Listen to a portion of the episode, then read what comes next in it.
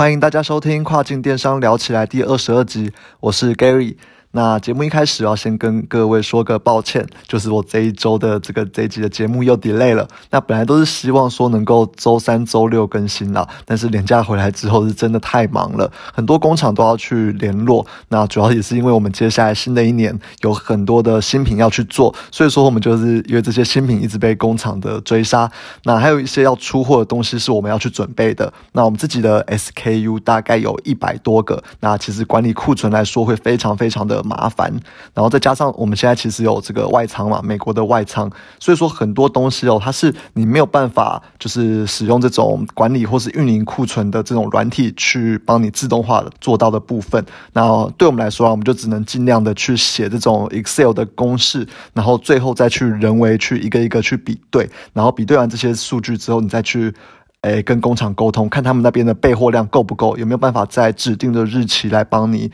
就是运送出货到美国。那我这边啦，会希望这个管理库存这方面会尽量做的精细一点，不然到时候发生断货了，真的会很气。然后如果说你怕断货，送太多货到亚马逊仓库里面，其实呃压太多货在亚马逊仓库，其实这个对运营来说也不太好啦。所以说这部分在库存管理这部分，其实花了非常非常多的时间。好，然后这一周啊，我自己又开始筹备了一些要开公司的事情，然后包括了一堆文件跟资料都要去准备，然后我每天都有新的进度要去完成，所以说最后就只能诶考量到目前现在我的 loading，那最后就决定把这个节目的更新时间改成一周一次。好，那这样我觉得我也会有比较多比较充裕的时间来做节目的准备，然后希望诶我做的节目能够更有质量，能够能够更来帮助到大家。那这周我们其实也遇到另外一个问题啊，那主要就是诶出货欧洲的这种问题。那我觉得这边也跟大家简单分享一下，说不定各位未来也会遇到。好，那基本上出货欧洲的麻烦点有几个。第一个是物流的问题，那因为疫情的关系啊，现在物流真的非常的惨。那以这个海运来说啦，你所需要的运送时间，哦，从中国到欧洲竟然就需要两个月。那这两个月还不包含他们这边诶自己仓库作业或者是疫情 delay 的这些时间，所以说很容易会超过两个月。那这个时间真的是太长了，因为你没有办法去预估这个库存跟销量。那我觉得这边你们就可以想一下，假如哈这两个月中间你突然稍微卖的好一点，那就代表说你之后一定会断货嘛，因为你运的这批货的货量是完全跟不上它的销售速度的。那当然也有可能是你现在运的这一批货嘛，那它是要在海上漂两个月才到嘛，所以说你基本上你运的这批货是来预估两个月后你可能在欧洲的销量。但我们都知道啊，你预估越久以后的这个未来，你的预估会越来越不准。好，所以说这个时程拉得越长，其实是越不利于你做这个库存管理的。因为当你预估不准的时候，那就会非常容易去导致这个断货或者是送太多的这个情况发生。那这个对于运营来说都是。是非常不好的事情。但这边好消息是我们多问了好几家的物流哈，那最后发现了有一种派送方式，它叫做卡航，好，就是卡车的卡，航路的航。那顾名思义就是全程都是用卡车去送啦。其实它这个卡航的时效性还不错，大概在十九到二十五天之内。那其实我这个时候心里就在想说，诶，原来中国开车到德国，那不用一个月哦，因为原本想说，诶，这个距离这么远，可能会非常非常的久，那只需要大概十九到二十五天，其实是比想象中还快的。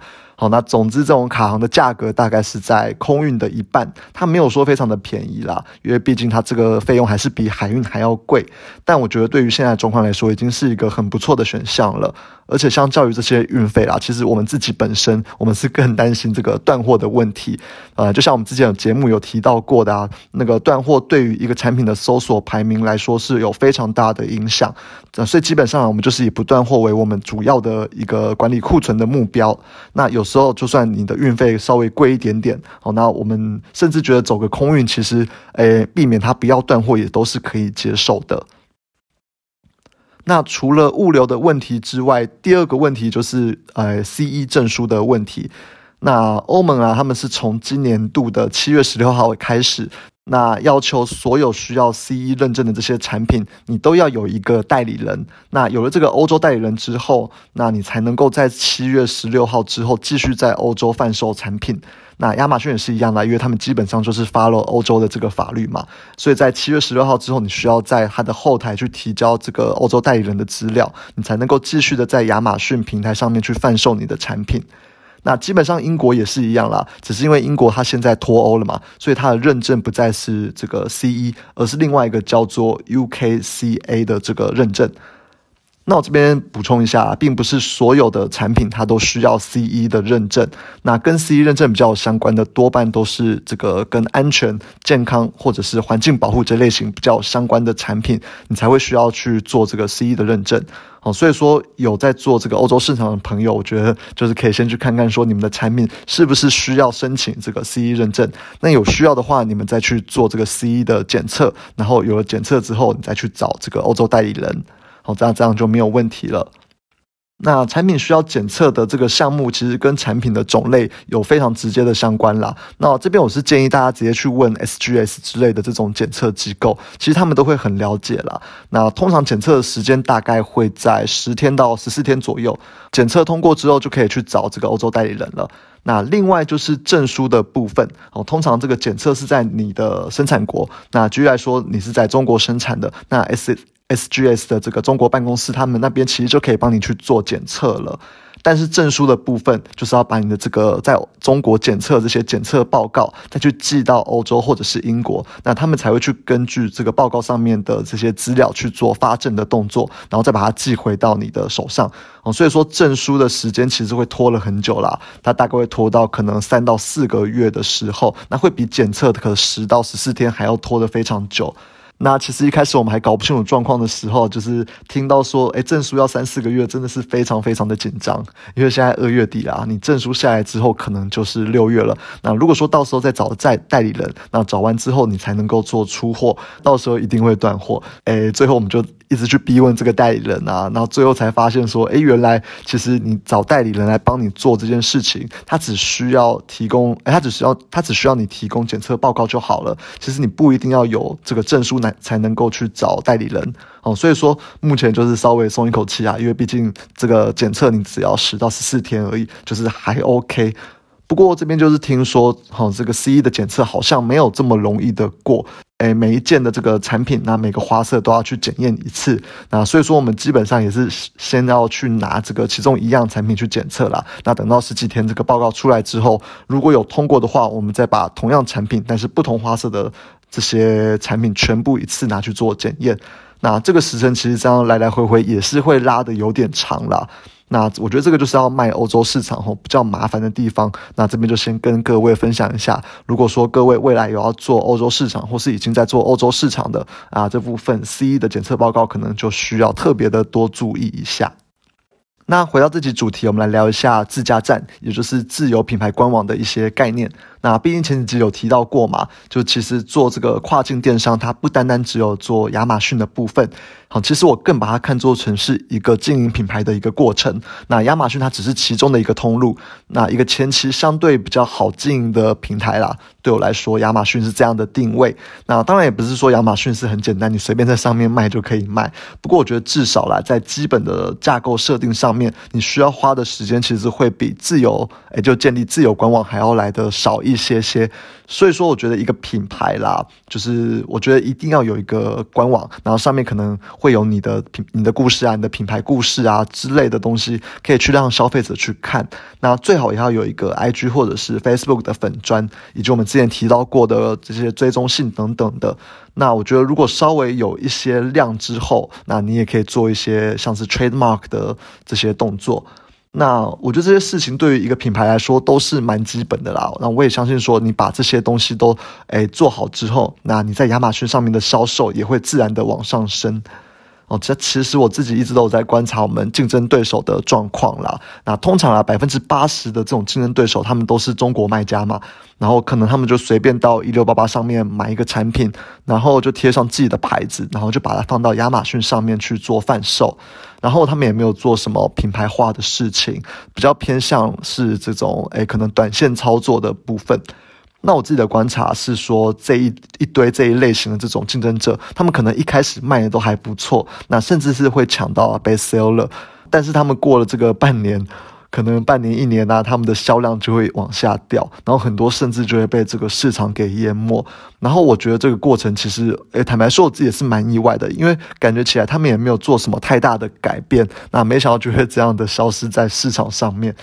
反而是一些有在做官网，或是有在做站外操作，就是亚马逊站外的操作，或是 IG 或是网红行销等等的这一类的产品。那他们这些竞争者在亚马逊上面的操作，虽然看起来是比较粗糙一点，可能跟那些中国卖家比起来，就是少了黑科技啊，或是一些技术啊，哎，所以说他们抢不到 best seller。不过他们却能比这些可能比较擅长做亚马逊上面操作的，呃，不要说中国卖家，就是其他这些竞争者，那走的还要来的长远。哦，那我觉得这中间的差距就是源自于你是否有真的在用心的经营的品牌啦。那当然啦，就我觉得经营品牌这个定义也是非常的广，然后每个人觉得的这个品牌或许都不一样，我觉得也没有关系。总之就是不要把自己的视野就局限在只有亚马逊的操作上面。其实很多亚马逊站外的操作都是可以去做尝试的。那我觉得很多时候就会有意想不到的这个成果来被你发现，这样。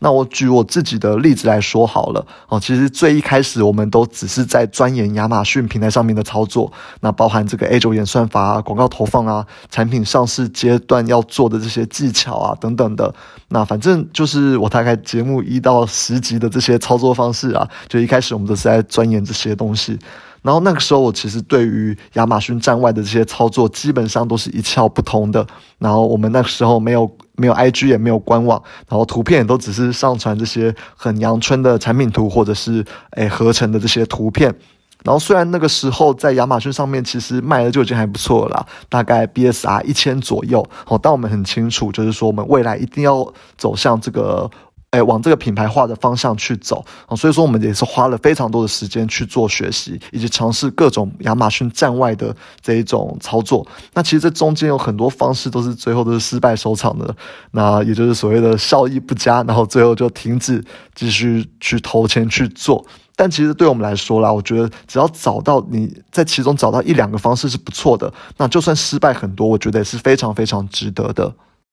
像我们自己啊，我们就找到一个就是跟网红合作的行销方式，然后我们就是用最低的成本跟人力就能够自动化这个流程，让我们自己的这个 IG 去慢慢的成长。那现在每天都有很多的人在 IG 上面可能 tag 使用我们产品的状况，或者是很多网红都会想跟我们合作啊。然后我们在这之中其实获得了非常非常多这种 UGC 的图片，也就是客人跟网红使用我们产品的图片。然后我们有这些图片之后，就可以拿来优化我们的页面，来提升我们的转换率。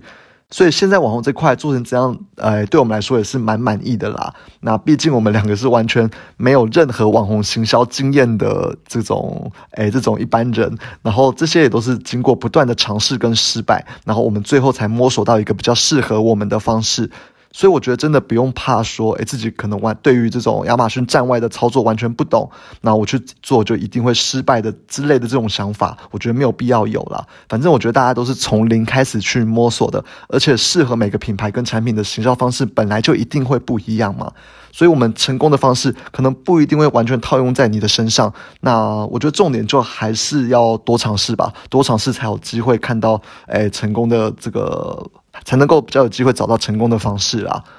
那当然，我们自己也尝试过很多失败的例子啊。那我敢说，我们失败的一定比成功的例子还要多很多哈。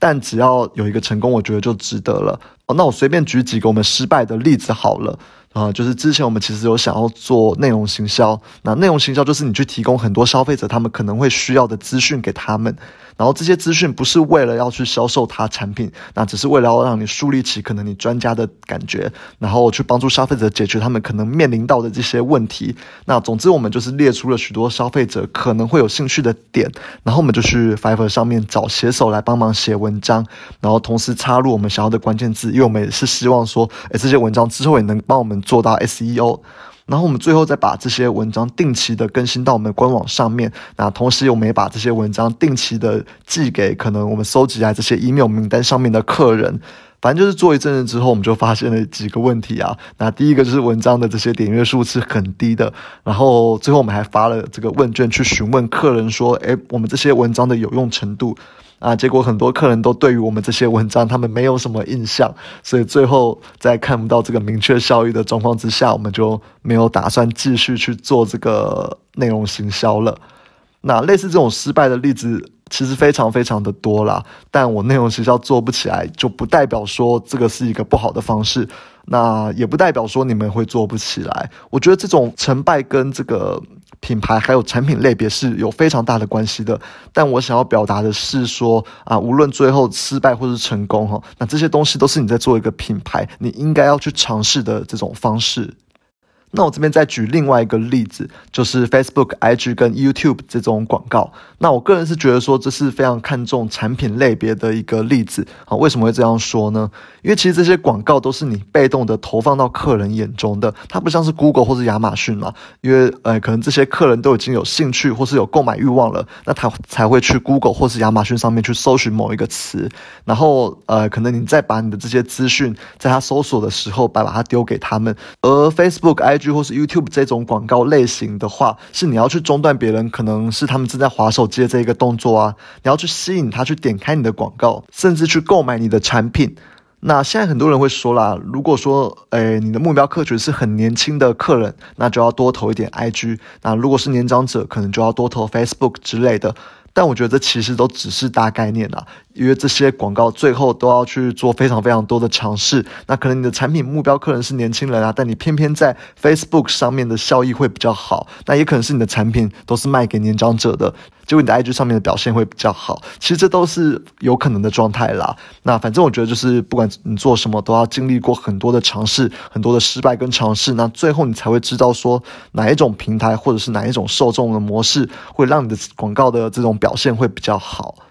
OK，那这期节目大概就到这边。那我觉得还是老话一句啦。那我们要经营的是一个能够长远，而且是能够持续带给消费者这个价值的品牌，而不是只懂得就是赚快钱的品牌嘛。所以说，诶，就像我们刚刚提到过的例子，那些很精通于亚马逊操作的那些中国卖家，其实他们在亚马逊上面的生存时间，就我们自己看我们竞争者的这种状况来说，很多最后都是无疾而终，然后就。消失在这个市场上面的，反而是有一些有在一直经营这种品牌的东西。他们虽然一开始销量不会比那些中国卖家还要好，但是以长远来看，他们却能够一直持持续的在这个可能诶某一个类别上面占据了可能前十名的位置。那我觉得这种成绩就已经是不错的了。所以我觉得我们都是要去看更长远的部分，而不是着重于这种短期的快速的销量。那所以大家在钻研亚马逊的时候，也可以多花一点时间来看看别人这个做品牌到底是怎么做的。那如果说你亚马逊慢慢稳定了之后，可能你该优化的东西都优化了，那你也可以开始去筹备一些自有的这种品牌官网，以及去尝试更多能够增加你品牌价值的东西。那基本上来，我这边只会分享我自己可能我们有成功的案例或者方式。那有很多这种品牌操作的东西是我没有成功或是我没有经验的，那我就不会在这边跟大家做分享。那还是要大家自己去做功做做功课啊，多去观察其他的品牌，然后去各种去尝试看看。那尝试前都欢迎来问问我，那说不定我之前有尝试过的这种经验，那我就可以跟大家分享我可能不管失败或者成功的经验，那看能不能够。让你当做借鉴啦，就少走一些诶冤枉路之类的。OK，那这集就先分享到这边，就谢谢大家收听，拜拜。